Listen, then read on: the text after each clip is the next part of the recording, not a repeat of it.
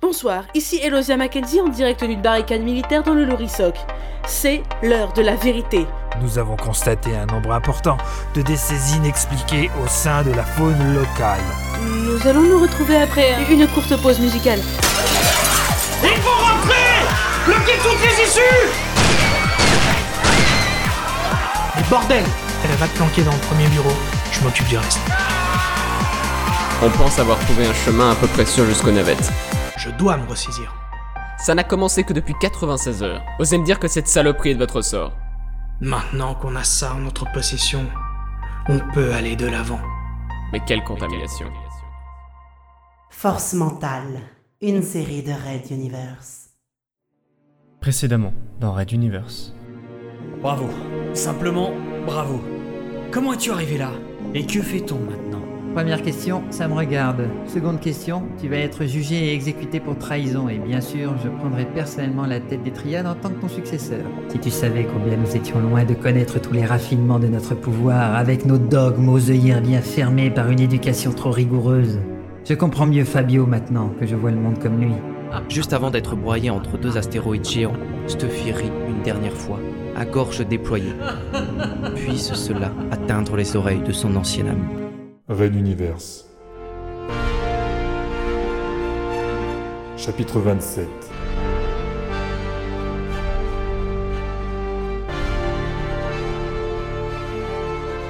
Choc.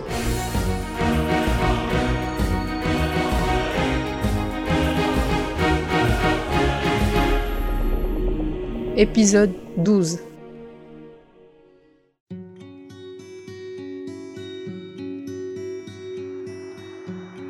Planète Kuitli A, centre administratif du système de Chilico. La raffinerie principale Olmec 1 était une des quatre usines transformant le minerai brut en matériaux de fabrication des vaisseaux spatiaux Nalcowell. Pour des raisons de bombardement météorique quotidien, l'unique cité de Kuitli A se retrouvait profondément enfouie dans le manteau de la planète, et Olmec 1 suivait la même règle. Située plus au sud, autour de l'équateur, elle ne laissait surgir à la surface que le minimum nécessaire, dont une piste se terminant par un monte-charge géant. Ce fut celui-ci qui vola en éclats lorsque les libérateurs de Chilico pénétrèrent dans le complexe. Les charges ouvrirent une brèche par laquelle une vingtaine de rebelles se jetèrent bardés de suspenseurs antigravité et de grenades psycho-éblouissantes. Le second sas en profondeur subit le même outrage, dépressurisant le hangar primaire ce qui asphyxia immédiatement les gardes ou ouvriers pas assez réactifs. Xopilatel se laissa glisser lentement au travers du monte-charge extérieur, paralyseur en mode létal dans chaque main et scaphandre bien ajusté. Derrière lui, Telmac, son fidèle second, lui aussi armé, mais emportant le pad qui les liait au commando en tête de l'attaque. Il termina les derniers mètres accrochés au barreau incurvé de l'échelle de secours.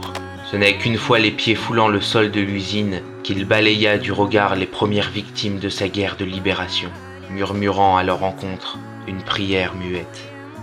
Demande à quelques partisans de les aligner et de les recouvrir de quelque chose. Quand les miliciens vont arriver, je ne veux pas qu'ils pensent à nous comme à des barbares. Je donne les ordres. Répondit simplement Telmac, qui se retourna vers deux rebelles en arrière. D'un mouvement du bras, il engloba la scène et les deux Nalkowell se mirent à l'ouvrage en récupérant plusieurs bâches entassées dans un réduit d'entretien.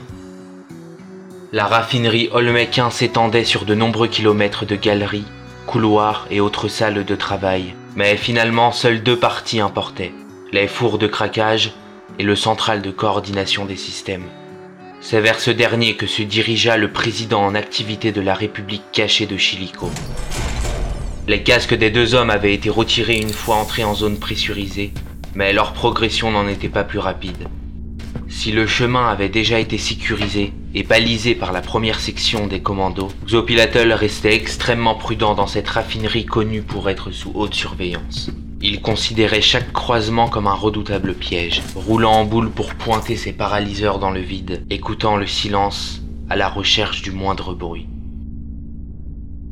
Dans la plupart des cas, ce fut en vain. Entre les corridors condamnés par explosifs ou ceux au sas soudé, chaque zone potentiellement à risque avait préalablement été assurée. Sauf une, une grille de support de câbles où s'était glissé un garde plus malin que les autres. Il tomba sur le président dès que celui-ci fut à sa portée, et le frappa à répétition, aussi violemment que possible avec sa matraque dans l'espoir de lui faire lâcher ses paralyseurs. Mais l'ancien mineur avait la cuirasse robuste. Une fois la surprise passée, il para le dernier coup du milicien et lui expédia en plein torse un de ses coups de poing qui l'avait rendu célèbre dans sa jeunesse. L'autre fut projeté deux mètres en arrière, le souffle coupé. Il n'eut jamais l'occasion de le retrouver. Un couteau lui transperça le cœur par derrière, œuvre de Telmac, qui attendait le bon moment pour intervenir tapis dans l'ombre. Xopilatel remercia son ami d'un hochement de tête silencieux, mais il ne put retenir un grognement de douleur. Ses os n'étaient plus aussi solides qu'auparavant, et son avant-bras avait visiblement souffert. Son second le balaya d'un petit scanographe et confirma. Fracture en deux points. Il ne vous a pas raté, dites donc. Je tiendrai le temps nécessaire. On mettra une attelle une fois arrivé. Laissez-moi passer devant. Ajouta l'autre en échangeant son couteau contre les paralyseurs du président. Nous ne sommes plus très loin. Une décennie plus tard, ils pénétrèrent sans encombre dans le central, découvrant avec inquiétude plusieurs cadavres de gardes et de techniciens qui avaient eu l'idée saugrenue de résister. Xopilatel jeta un œil mauvais à ses commandos trop zélés. Mais il se retint de leur faire la morale. Entre l'oppression de l'occupant et le stress de l'attaque, ses nerfs de Nelcowell étaient à fleur de peau. Comme les miliciens d'ailleurs, la rencontre malheureuse du corridor en était un exemple flagrant. Tandis que Telmac offrait un semblant de sépulture à ceux tombés, on regroupa les opérateurs au centre de la pièce. Certains tremblèrent quand le président s'approcha d'eux, d'autres le toisèrent. Xopilatel soutint tous les regards, cherchant à lire l'histoire de chacun sur les visages plus ou moins tournés vers lui. On avait ici des natifs de Chilico, peu. Les envahisseurs de Tilchiti ne leur faisaient pas confiance, et beaucoup d'ouvriers Nalkowel gagnant leur vie dans un des métiers les mieux rémunérés de la zone de Kabit, producteur de minerais détachés sur Chilico. Évidemment, cela n'était pas valable pour les habitants de Chilico, qui demeuraient eux sous-payés. Leur destinée à tous se retrouvait maintenant entre ses mains et les fusils paralyseurs des commandos. Xopilatel les rassura immédiatement. Le sang avait déjà bien trop coulé. Nous ne sommes pas venus tuer ni les gardes, ni les travailleurs que vous êtes. Retournez à vos fonctions habituelles et n'essayez pas de vous opposer à nous. Tout sera très vite terminé. Vous avez la parole du président de la République cachée de Chilico que vous ressortirez tous libres et en vie d'ici quelques heures. Allez-y maintenant. Et sous l'insistance des commandos les entourant, tous repartirent à leur poste, une expression interrogatrice dépeinte sur leur visage. Moins de 5 décis s'écoulèrent avant que les visualiseurs ne montrent les soldats en scaphandre de l'armée régulière investir simultanément plusieurs entrées d'Olmec. Une demande de contact psychique fut transmise par l'amplificateur secondaire de la salle, et Xopilatel y répondit posément. Je suis Nork Kemtek, gouverneur de Cliquelier et membre du directoire de Chilico. Je veux parler avec un responsable. Xopilat Lactar, président de la République cachée de Chilico. Je suis la plus haute autorité ici. Bien le bonjour, gouverneur. Je vous propose de nous rencontrer dans le hangar de secours. Venez avec quelques gardes si cela vous rassure. Je serai seul de mon côté. Nous pourrons discuter, disons, dans deux déciles. Le président... Euh... Oui, oui. Soyez à l'heure. La communication psychique disparut, et Telmac croisa le regard de son chef. Tous deux connaissaient le plan, et échangèrent une poignée de main avant que Xopilatel ne s'éloigne par une petite porte de côté, accompagné d'un des commandos.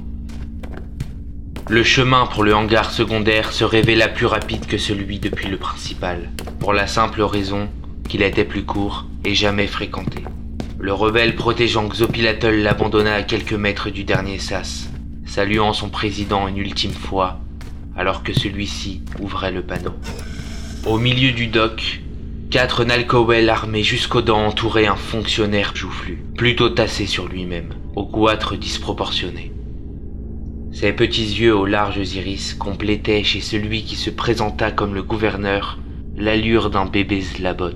Le président connaissait bien sûr cet envoyé spécial de Tilchiti qui avait comme mission principale de maintenir la paix dans l'unique région productrice de pierres qui chantent.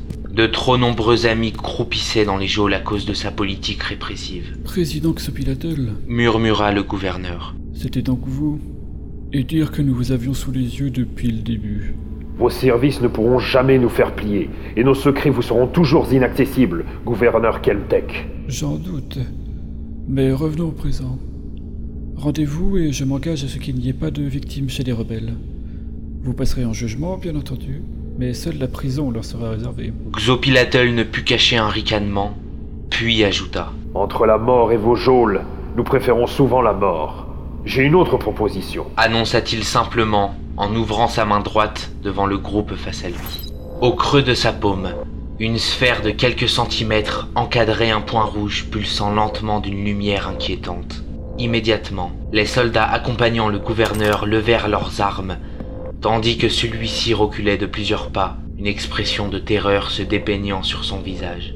Xopilatel poursuivit calmement. Je meurs, tout explose. J'appuie, tout explose. Un groupe de partisans a placé des charges à la sortie des fours de craquage. Vous connaissez le processus. Qu'arriverait-il si le minerai liquide brûlant entrait au contact de l'air Ou pire, au contact d'un conduit de minerai brut? Une réaction en chaîne. Grogna le gouverneur. Exactement. Voici ma proposition. Vous laissez partir tous les rebelles dans une navette qui va apparaître d'ici une petite décile, et je me rendrai à vous sans combattre. Bien sûr, vous récupérez la raffinerie entière sans une rayure, autre que celle déjà présente. Vous voulez vous livrer? S'étonna Kelmtech dubitatif. Absolument. Alors? Lorsque le modeste appareil sans matricule sortit de transition à proximité de l'entrée du hangar secondaire, personne ne l'arrêta ou ne tenta de l'obliger à se poser.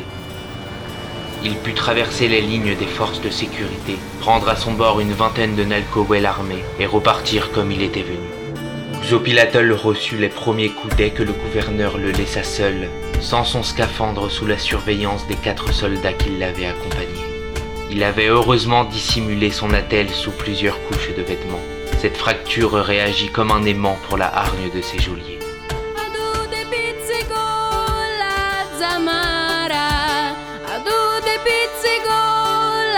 zamara, ben sulu canaletto pigliarà.